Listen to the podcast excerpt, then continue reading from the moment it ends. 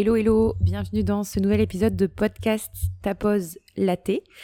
Si euh, vous me découvrez aujourd'hui, Tapose Laté, ce sont des mini-épisodes très courts, très flash, très express de 5-7 minutes pour euh, aller, j'ai envie de dire, à l'essentiel sur un sujet notamment sur une problématique ou sur une question que vous pouvez me poser sur les réseaux sociaux. Donc, comme vous l'avez vu dans le titre aujourd'hui, on va parler du fait d'être dépassé et surtout quand on est multipotentiel. Comment en fait maîtriser ce sentiment euh, de se sentir dépassé par tout?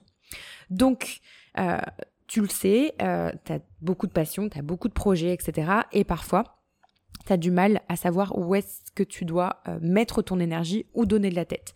On a tous connu ça si on est multi. Et j'ai même envie de dire un si on est entrepreneur de façon générale, mais je sais que ça va davantage toucher les multipassionnés, multipotentiels. Donc aujourd'hui, je vais te partager quelques astuces que j'utilise moi-même pour gérer ces moments-là. Parce que oui, même encore aujourd'hui, ça m'arrive, mais je le gère beaucoup mieux. Déjà, la première chose, ça va être de faire une pause. Quand on se sent dépassé, c'est la dernière chose à laquelle on pense, et pourtant, prendre une pause, c'est pas une perte de temps. Au contraire, ça peut vraiment euh, t'aider à reprendre des forces et à retrouver un peu ta clarté. La clarté d'esprit sur ce que tu dois faire, où est-ce que tu dois poser ton énergie.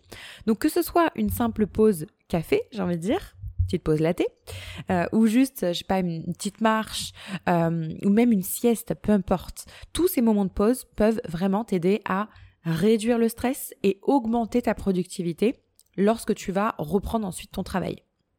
La deuxième chose que j'avais envie de te partager, c'est de prioriser.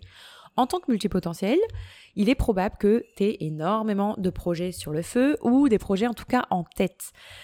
Cependant, il va être essentiel de te concentrer sur ce qui est le plus important à un moment donné. Donc, une stratégie que j'utilise, c'est la règle des trois. Chaque jour, je choisis trois tâches prioritaires à accomplir. Une fois que ces tâches sont terminées, je me sens plus libre, on va dire, pour explorer d'autres choses, d'autres projets, d'autres domaines. La troisième chose que je voulais te partager dans ce podcast, c'est de te donner la permission de ne pas tout faire. Être multipotentiel, ça ne veut pas dire que tu dois tout faire en même temps. Ça, c'est un cliché. Il est important de te rappeler que bah, finalement, tu as le droit de mettre euh, de côté certaines passions, certains projets pour un certain temps. Parfois, tu vas devoir faire des choix et c'est tout à fait normal. La clé, c'est d'être conscient de ces choix et de faire ceux qui correspondent finalement le mieux à tes priorités et à tes valeurs actuelles. La quatrième chose que je voulais te partager, c'est de ne pas hésiter à chercher de l'aide. Parfois, on a besoin d'aide et il faut être assez humble pour le reconnaître, mais on a besoin d'aide pour gérer notre charge de travail. Donc ça peut signifier tout simplement déléguer certaines tâches, euh, demander de l'aide aussi pourquoi pas à, des amis, euh, à des collègues. Alors quand je dis que des collègues, c'est euh, oui, voilà, je considère les collègues de l'entrepreneuriat, quoi, des copains entrepreneurs, ou alors tout simplement se faire aider à un autre niveau, faire appel à un coach ou un mentor.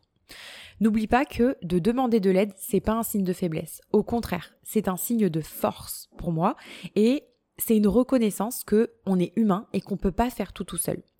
Personnellement, je me fais tout le temps mentorer.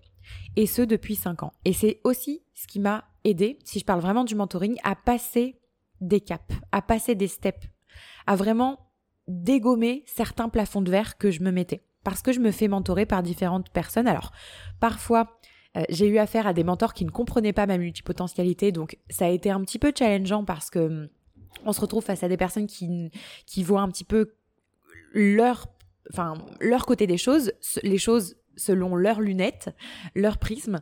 Donc un peu challengeant, mais maintenant que j'ai bien compris ma multipotentialité, c'est aussi pour ça que moi-même j'accompagne les multipotentiels parce que c'est vraiment une problématique qui quand elle n'est pas comprise peut être extrêmement frustrante et nous rendre vraiment vraiment vraiment frustrés de la situation. Donc ne pas hésiter, que ce soit du mentoring ou tout simplement comme je vous l'ai dit, ben de déléguer si vous sentez que vous avez besoin de déléguer. Donc en conclusion, être dépassé, c'est un sentiment commun pour de nombreux multipotentiels, mais ça signifie pas que vous devez rester dans cet état-là. En, en, mettant en pratique ces astuces, vous pouvez apprendre à gérer efficacement votre temps, votre énergie et à vivre pleinement votre vie de multipotentiel. Et comme toujours, je vais terminer avec une phrase un petit peu inspirante, c'est que euh, rappelez-vous euh, que alors multipassion ne veut pas dire multipression. Donc ralentissez, respirez et rayonnez. Allez, on se retrouve pour un prochain épisode. Et d'ici là, si vous m'avez pas encore mis de petites notes, ça me ferait plaisir de lire vos commentaires et euh, de recevoir une petite note sur la plateforme d'où vous m'écoutez.